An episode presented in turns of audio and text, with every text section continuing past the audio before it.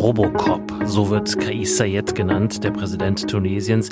Einerseits wegen seines spröden, teilweise sehr humorlosen Auftretens, andererseits aber auch, weil er seit seiner Wahl im Oktober 2019 quasi mechanisch gründlich die Demokratie im Land abbaut und an ihre Stelle etwas setzt, was Beobachterinnen und Beobachter wie mein heutiger Gesprächsgast an die Entwicklung im Libanon oder Ägypten erinnert. Warum und wie Sayed, die einstige Vorzeigedemokratie Tunesien, Institution für Institution abträgt und warum die sich selbst so vorbildlich fühlende und wähnende Europäische Union und damit natürlich auch Deutschland trotzdem auf die Zusammenarbeit mit Sayed angewiesen sind, das wollen wir uns erklären lassen in den kommenden Minuten und zwar von Dr. Isabel Wehrenfels. Sie ist Senior Fellow in der SWB Forschungsgruppe Afrika und Mittlerer Osten. Hallo Frau Wehrenfels. Ja, guten Tag, Herr Schottner. Und mein Name ist, wie gehört, Dominik Schottner. Herzlich willkommen.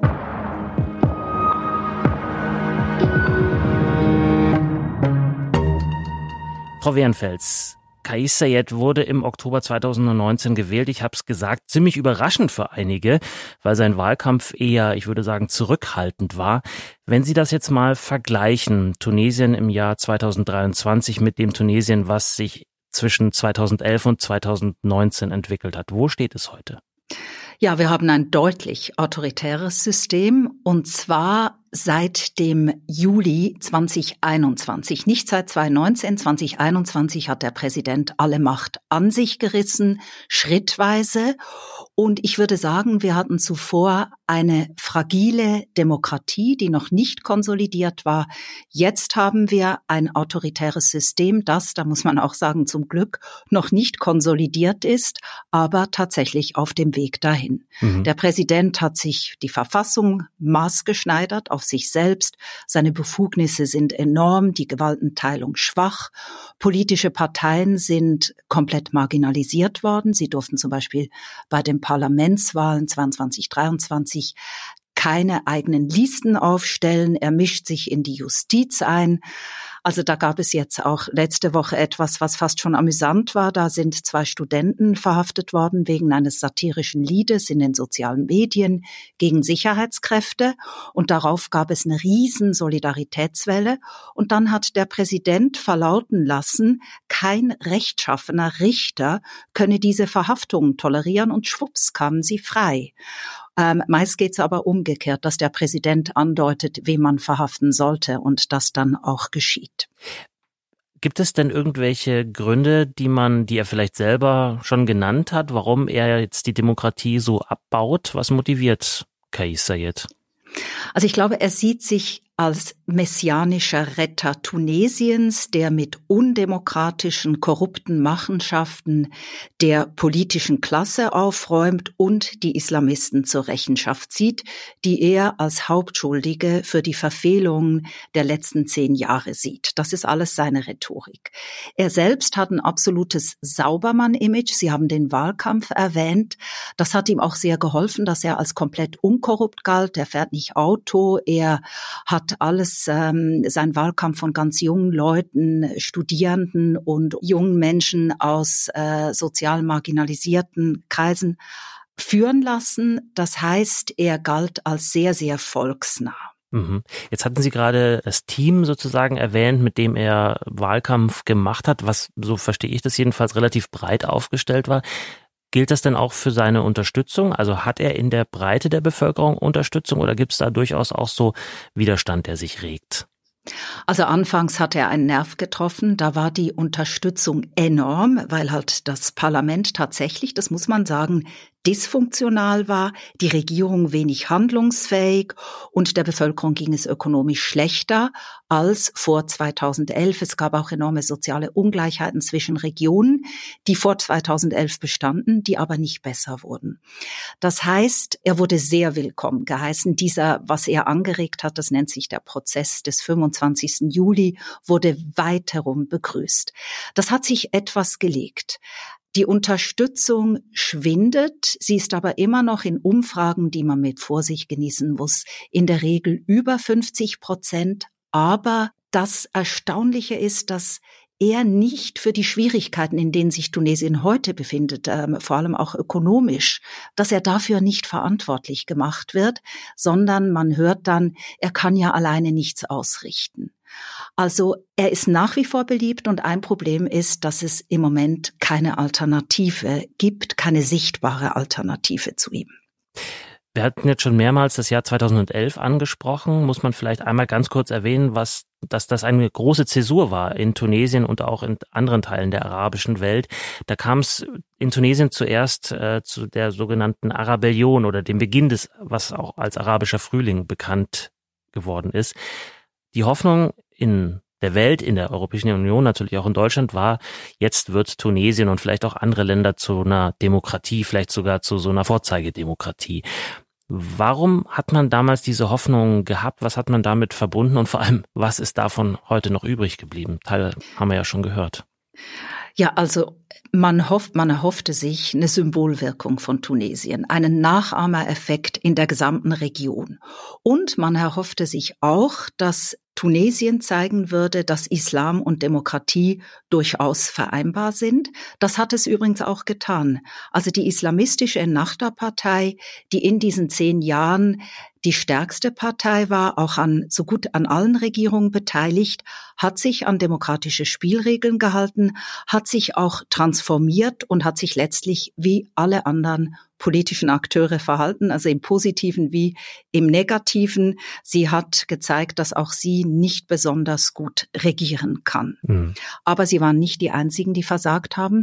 Der Präsident hat es jetzt aber geschafft, das so darzustellen, als wäre die islamistische Partei nahezu alleine verantwortlich und ähm, zusammen mit ein paar korrupten ähm, anderen politischen Eliten. Und das ähm, spiegelt natürlich nicht die Realität. In welchen Bereichen haben Deutschland, hat die Europäische Union dann besonders viel mit Tunesien zu tun? Also vielleicht wirtschaftlich und politisch und wo braucht die Europäische Union dieses doch relativ kleine Land mit 13 Millionen Einwohnern knapp dann doch? Ja, also Europa und insbesondere Deutschland haben wahnsinnig viel investiert in Tunesien und zwar in die Wirtschaft, in die Politik ähm, aber auch kulturell und sicherheitspolitisch. Also das eine ist sicherlich, dass man den Demokratisierungsprozess unterstützt hat. Es ist interessant zu wissen, dass äh, die deutschen politischen Stiftungen waren überaus aktiv und ähm, zeitweise, vielleicht sogar heute noch, das weiß ich nicht, war die Friedrich, hatte die Friedrich Ebert Stiftung das größte Büro weltweit in Tunesien. Ähm, Deutschland ist der drittgrößte Handelspartner Tunesiens ähm, nach Frankreich und Italien und es sind fast 300 deutsche Unternehmen in Tunesien tätig. Und da muss man auch sagen, dass Tunesien vom Bildungsniveau her, was zwar schlechter wird, aber im regionalen Vergleich noch gut ist, von der geografischen Nähe her attraktiv und interessant ist und gerade jetzt in den vergangenen Jahren im Zuge der Pandemie, aber jetzt auch des, des Angriffskriegs ähm, auf die Ukraine ist ja immer wieder von der Diversifizierung der Lieferketten die Rede und da spielt natürlich Tunesien als südlicher naher Nachbar eine Rolle. Ja, und welche? vielleicht noch das Wichtigste, ja. ja, dass Tunesien natürlich zum Beispiel, äh, da sind Autozulieferer tätig, da gibt es jede Menge Firmen, die jetzt dahin auslagern, an, von der Textilbranche, aber auch ähm, natürlich Lebensmittelversorgung. Es gibt ähm, Bioprodukte, die aus Tunesien kommen, ähm, Olivenöl ohnehin. Aber um nochmal vielleicht auf die Rolle Tunesiens zu sprechen zu kommen, Tunesien ist natürlich sehr, sehr wichtig auch für das europäische ähm, Migrationsmanagement. Mhm.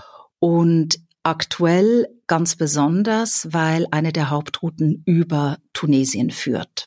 Und da knirscht es jetzt oder ist da etwas, wo man sich eigentlich aufeinander zubewegt, weil man weiß, wir brauchen einander wirklich stark? Ich glaube beides. Also Italien ist extrem besorgt, weil deutlich mehr Menschen über Tunesien irregulär nach Italien kommen und Europa wartet letztlich, dass Tunesien dies verhindert. Jetzt ist es aber so, dass der Präsident vor einigen Monaten in einer äußerst rassistischen Rede quasi eine Hetzjagd gegen Subsahara-Migranten und Migrantinnen initiiert hat. Also es kam zu heftigen Ausschreitungen, so dass jetzt Subsahara-Afrikanerinnen die in Tunesien vorher gearbeitet, gelebt haben und eigentlich gar nicht weiterziehen wollten, versuchen nach Europa zu kommen. Und gleichzeitig ist es schwierig zu sagen, ob Tunesien aktuell überfordert ist oder ob dahinter auch gewissermaßen eine gewisse Politik steckt. Ähm, der Präsident dürfte durchaus gesehen haben, wie die Türkei oder Marokko über die von Europa gewünschte Verhinderung von Migration oder daraus quasi ähm, politischen und finanziellen Gewinn ziehen. Mhm. Aber wo ist da der aktuelle Verhandlungsstand? Gibt es einen? Ähm, es gibt vor allem zwischen Italien und Tunesien im Moment sehr viel Verhandlungen. Eigentlich gibt's Grenzkooperation zwischen der EU und Tunesien, aber es ist einfach so, dass der Druck im Moment enorm ist und die Tunesier sagen, wir brauchen mehr Unterstützung. Der Präsident, das muss man auch sagen, hat allerdings auch schon gesagt, dass man die Ursachen bekämpfen müsse. Das ähm, hat er gerade selbst nicht gemacht mit seiner rassistischen Rede, aber hat auch vorgeschlagen, dass man eine Konferenz zu Fluchtursachen macht, eine, eine überregionale. Das wäre ja eigentlich ein Hebel für die Europäische Union, Deutschland, Italien, Frankreich, um zu sagen, okay, wenn wir mit euch so einen Flüchtlingsdeal machen, mit einem Auge vielleicht Richtung Türkei schielen, wie man das da gemacht hat, dann muss sich aber auch bei euch im Land was ändern. Stichwort äh, Demokratieabbau, vielleicht ein bisschen wieder zurückrollen. Was muss sich in Tunesien verändern? Woher könnten positive Veränderungen kommen? Also ich glaube, das ist zu kurz gedacht, dass man über ein Migrationsabkommen in etwas ändern kann, weil die Abkommen sehen ja eher so aus, dass Migration ähm, zurückgehalten wird und dafür Geld fließt, aber nicht, dass ähm, Strukturen im Innern verändert werden. Ähm, ich glaube, im Moment ist tatsächlich die Frage, geht Tunesien stärker in die Richtung Ägyptens, also noch repressiver, oder in die Richtung Libanons, dass der Staat noch dysfunktionaler wird. Er ist schon und die Wirtschaftskrise ähm, sich verstärkt. Es könnte aber auch sein, dass beides der Fall sein wird. Und ich glaube, dafür sind jetzt mal drei Fragen entscheidend. Und ich komme gleich auf Ihre Frage, wer da was ändern könnte. Aber das erste ist tatsächlich, wie es mit den Staatsfinanzen und der Wirtschaftskrise weitergeht.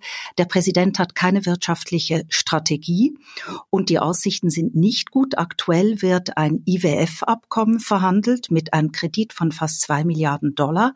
Aber der Präsident ist nicht bereit, die darin geforderten Reformmaßnahmen umzusetzen und hat auch diesen Kredit nicht unterschrieben. Und ich denke, er ist in einem Dilemma, weil wenn er das unterschreibt, dann wird es Austeritätsmaßnahmen geben, dann werden Bevölkerungsgruppen gegen ihn aufstehen, seine Anhänger. Wenn er es aber nicht unterschreibt, kann er die Löhne wahrscheinlich irgendwann nicht mehr bezahlen. Dann bringt er die Bevölkerung auch gegen sich auf. Darf Und hier ist die, ja. Darf klar. ich ganz kurz fragen, was sind das für äh, Bedingungen, an die das geknüpft ist? Also da sind Subventionskürzungen, da sind in der Regel Privatisierung, da ist die Frage von Einstellungen im öffentlichen Sektor. Übrigens, ähm, das Abkommen ist nicht öffentlich gemacht worden bisher, so dass man die Details nicht kennt, aber das sind so die groben Züge, über die gestritten wird. Aber die Frage, die sich, glaube ich, tatsächlich stellt, woher könnte Widerstand kommen, ist, wie sich der Sicherheitsapparat gegenüber dem Präsidenten mittelfristig positioniert, wenn der Präsident nicht liefern kann. Das Militär und das Innenministerium, also Polizei und Nationalgarde, sind letztlich die einzigen wirklich gut organisierten Unterstützer des Präsidenten bisher. Er hat ja sonst keine Basis, keine Partei.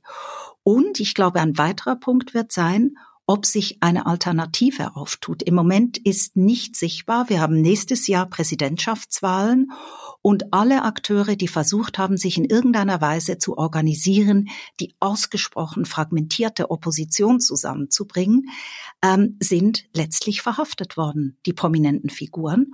Und es kommt hinzu, dass die politischen Parteien und das politische Personal, was im Moment da ist, für die Bevölkerung auch keine Alternative ist, weil genau die Personen verantwortlich gemacht werden für das, was in den letzten zehn Jahren als nicht erfolgreich erachtet wurde. Und was ist mit der einflussreichen Gewerkschaft UGTT? Ja, die UGTT ist selbst sehr gespalten. Ähm, darin gibt es auch Anhänger des Präsidenten. Also die Führung, der Chef der UGTT, der Generalsekretär ist durchaus kritisch gegenüber dem Präsidenten, aber er trifft sich eben auch in gewissen Fragen, gerade der Ablehnung von Austeritätsmaßnahmen oder Reformen, die der IWF fordert.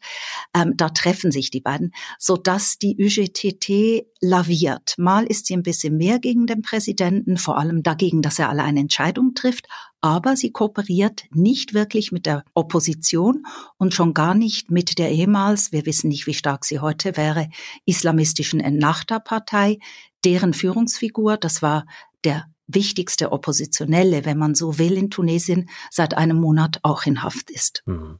Jetzt hatten Sie den IWF angesprochen. Wir hatten die Europäische Union, wir hatten natürlich Deutschland, Italien, Frankreich als einzelne Mitgliedsländer der EU. Gibt es noch andere externe Akteure, die möglicherweise Einfluss nehmen könnten? Es gibt natürlich die regionalen Akteure, da ist Algerien besonders relevant, ähm, weil Algerien äh, für die Sicherheitskooperation ähm, in Tunesien sehr wichtig ist. Es gibt im Grenzgebiet noch vereinzelt dschihadistische Akteure. Algerien ist das einzige Land, was wirklich konsistent Budgethilfen geleistet hat und vor allem die Energierechnung. Also es liefert Gas und übernimmt weitgehend die Rechnung.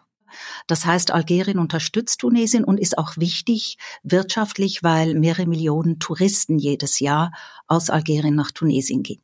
Jetzt ist es so, dass die Algerier natürlich keine demokratische Agenda verfolgen. Sie sind ja selbst ein autoritärer Staat, aber die Algerier sehen durchaus, dass es destabilisierend sind, wenn zum Beispiel die UGTT und der Präsident nicht miteinander reden. Sie haben auch schon versucht zu vermitteln und ich glaube, die Algerier verstehen, dass ein Mindestmaß an Inklusion notwendig ist, damit Tunesien stabil bleibt. Und das ist ihr Interesse, mhm. die Stabilität, nicht die Demokratie.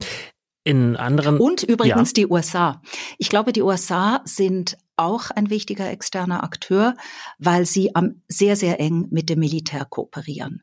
Und das Militär dürfte mittelfristig, wenn der Präsident nicht liefern kann. Und ich gehe nicht davon aus, dass er das können wird, weil er die notwendigen Reformen nicht einleitet, ähm, Wirtschaftsreformen, dass die, das Militär wichtig wird. Und da haben die Amerikaner die Beziehungen und den Einfluss. Gibt es irgendwo auf den Feldern, die wir jetzt angesprochen haben, angerissen haben, für Sie Anlass zu Optimismus für das Land, für das politische System, aber am Ende vor allem für die Menschen in Tunesien? Also ich glaube zum einen, wenn man auf die Akteure guckt, dann gibt es eine aktive Start-up-Szene. Also es gibt im Privatsektor Dynamiken, die positiv sind und die Zivilgesellschaft, die nach 2021 sehr gespalten war, ähm, weil ein Teil den Präsidenten blind unterstützte, die sind jetzt wieder aufgewacht und haben gemerkt, dass nicht nur die Islamisten jetzt unterdrückt werden, sondern alle, die Widerstand gegen den Präsidenten leisten oder sich auch nur kritisch äußern. Und ich glaube, dass die Zivilgesellschaft die zehn Jahre, die sie in Freiheit genossen hat, die kann man nicht einfach ausradieren. Die Geschichte wird zeigen, wie tief die Spuren sind, die die zehn Jahre Freiheit hinterlassen haben. Aber sie wacht gerade wieder auf und es regt sich Protest zum Beispiel auch gegen den enormen Rassismus im Land. Und jetzt, was Felder betrifft, da sehe ich durchaus positive oder mögliche positive Entwicklung in der Kooperation mit Europa.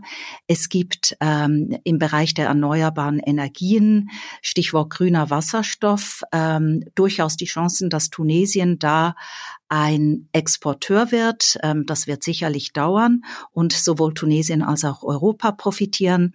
Ähm, es gibt natürlich den Tourismussektor, aber kurzfristig sehe ich vor allem im Bereich der legalen Migration Chancen für Europa, die oft übersehen werden, nämlich gerade in Deutschland brauchen wir Fachkräfte.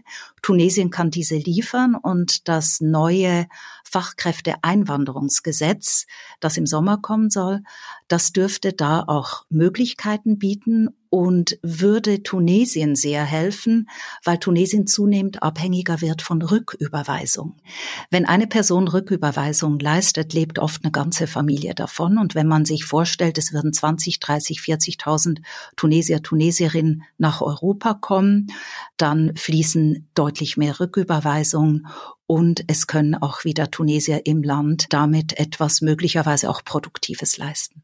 Das heißt, Sie sind zuversichtlich, dass die Demokratie in Tunesien doch nicht ganz abgeschafft wird, sondern möglicherweise da nochmal die Kurve gekratzt wird? Das glaube ich ehrlich gesagt kurzfristig nicht. Nein, da geht es ja auch nicht um Demokratie, sondern da geht es darum, dass ähm, die sozioökonomische Krise nicht allzu tief wird. Ich glaube, wir werden im besten Fall ein hybrides System sehen zwischen ähm, Autoritarismus und Demokratie. Aktuell gibt es noch Freiräume, die werden kleiner, aber es regt sich Widerstand. Und hier ist natürlich die Frage, inwieweit die externen Akteure die Finanzhilfen an Bedingungen knüpfen. Und diese Bedingungen müssten meines Erachtens in Richtung Inklusion gehen, inklusivere Prozesse, Projekte, ähm, das bezieht sich auch auf die Wahlen im nächsten Jahr, ähm, dass da doch ein gewisser Druck ausgeübt wird, dass die möglichst fair und frei sind, auch wenn im Moment der Präsident wahrscheinlich der chancenreichste Kandidat ist und dass die Meinungsfreiheiten, die noch da sind, nicht weiter eingeschränkt werden. Da hat Europa als extrem wichtiger Geber, wichtigster insgesamt nach dem IWF schon Hebel in der Hand. Letztlich, und äh, da bin ich ähm, überzeugt, muss aber der positive Impetus von innen kommen. Also man kann nicht, das wissen wir, das haben so viele Beispiele gelernt, Demokratie von außen aufzwingen sagt Dr. Isabel Wehrenfels, Senior Fellow in der SWP-Forschungsgruppe Afrika und Mittlerer Osten. Mit ihr habe ich darüber gesprochen, warum und von wem die junge Demokratie in Tunesien unter Druck geraten ist und wie die Europäische Union darauf reagiert. Immerhin ist Tunesien ja einer der wichtigsten Partner in Sachen Migrationsstörung. Vielen Dank, Frau Wehrenfels. Ja, vielen Dank, Herr Schottner. Und mehr Infos zum Thema, liebe Hörerinnen und Hörer, finden Sie neben einigen Leseempfehlungen direkt verlinkt unter dieser Podcast-Folge in den Show Notes.